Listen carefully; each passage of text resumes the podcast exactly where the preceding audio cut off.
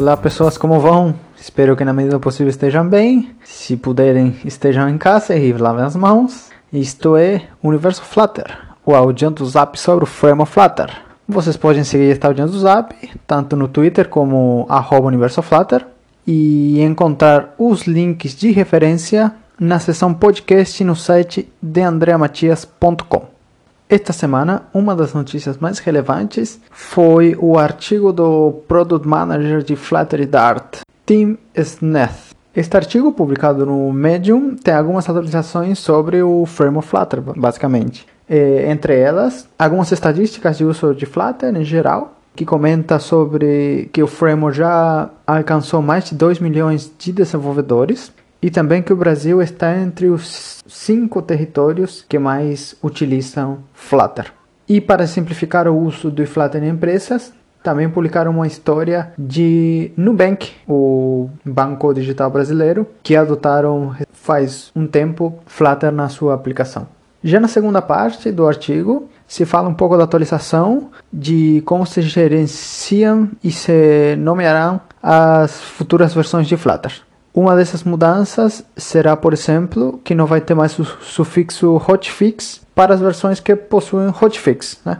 É, em vez disto, o que será feito é um incremento no minor version do versionado semântico, que é aquele número que fica no final dos, dos três. Não? Por exemplo, 1.0.3, esse ponto 3 é o minor version e este que será aumentado em caso tenha um hotfix na versão estável. Já por último, eh, se comenta que esta semana, talvez até quando você esteja ouvindo este podcast, haverá uma atualização da versão estável de Flutter, eh, a qual, é claro, gostaria de destrinchar em um próximo episódio.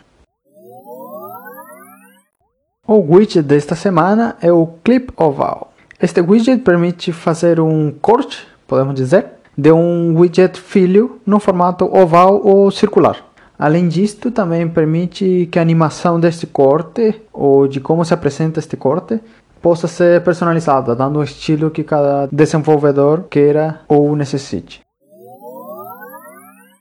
Já o package desta semana, na verdade, é um plugin.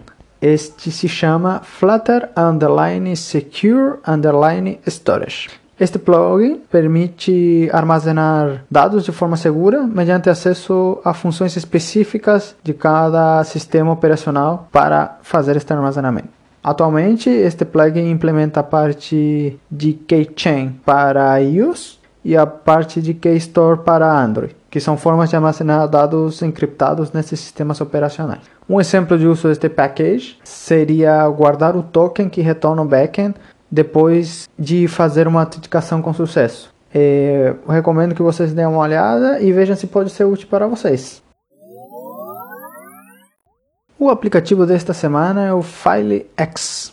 Esse aplicativo open source, é, a função dele é ver os arquivos do celular, basicamente. Tem muitas interações com o hardware, por sua funcionalidade, né? E é um aplicativo muito simples, na verdade, mas tem esta funcionalidade bem determinada e é bastante útil e recomendo dar uma olhada para se inspirar e ver como é essa interação com o hardware do celular. A Flutter dica dessa semana é o app Mockup. É um site onde você pode gerar imagens para as lojas de aplicativos, tanto de iOS quanto Android. É uma ferramenta muito interessante, pois com alguns passos você pode obter essas imagens para usar na divulgação dos seus aplicativos permite, além de adicionar os screenshots e configurar algum tipo de mockups de dispositivos, você também colocar textos e fontes personalizados nessa sua imagem, deixando-a mais profissional. É muito prático e agiliza um pouco o trabalho na hora de publicar a aplicação ou gerar imagens para divulgar a mesma aplicação. As vagas desta semana ficarão por conta de um site já conhecido, o Indeed. Este site recompila várias ofertas de trabalho de outros sites e, como não poderia ser diferente, também as ofertas para desenvolvedor com Flutter. É uma fonte de vagas de trabalho para quem está interessado, então pode dar uma olhada e se estiverem procurando algum trabalho, provavelmente ali seja uma boa fonte de informação.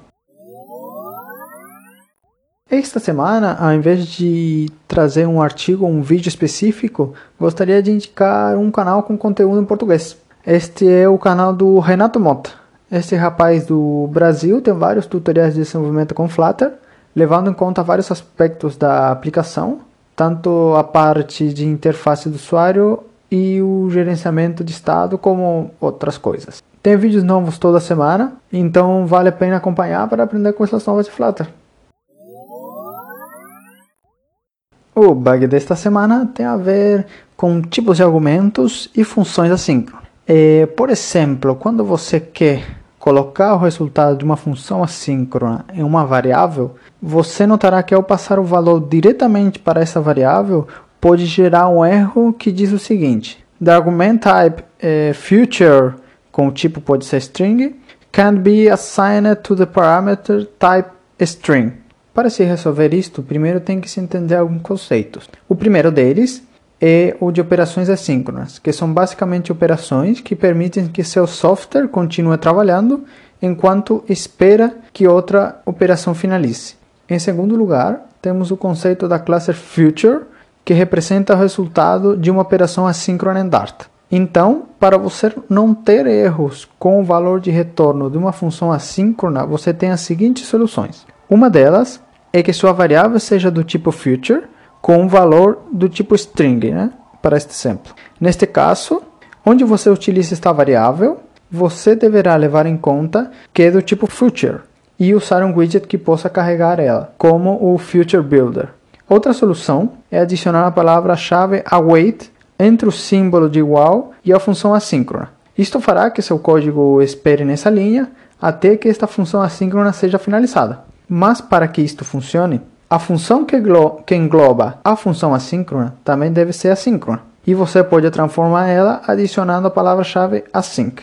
Por último, você tem a alternativa de utilizar os métodos then, catch error e outros da classe feature, que são utilizados para adicionar callbacks quando a função assíncrona é finalizada com sucesso ou com erro. Isto não fará a sua aplicação parar, mas você só terá resultado da sua função assíncrona quando esta acabar. Ou seja, se você pretende utilizar esse valor da variável antes que sua função assíncrona acabe, pode acabar gerando um erro de null, por exemplo. Recapitulando essas três opções, a primeira você necessitaria um widget que suporte future para mostrar o valor na tela. Com a segunda, você precisaria fazer a sua função assíncrona para poder esperar o valor da função assíncrona dentro dela. E a terceira, você terá o valor quando a função assíncrona acabar, deixando correr livre o resto das operações da sua aplicação. Deixarei alguns links de referência caso vocês quiserem saber um pouco mais, se aprofundar sobre isso, mas é basicamente isso o conceito, para que você não tenha o erro que o tipo de argumento future não é compatível com, com o argumento que você quer. Vocês podem achar o Universo Flutter no Twitter como arroba Universo Flutter e caso tenha alguma sugestão, elogio ou até reclamação, pode enviar um e-mail para universoflutter.gmail.com.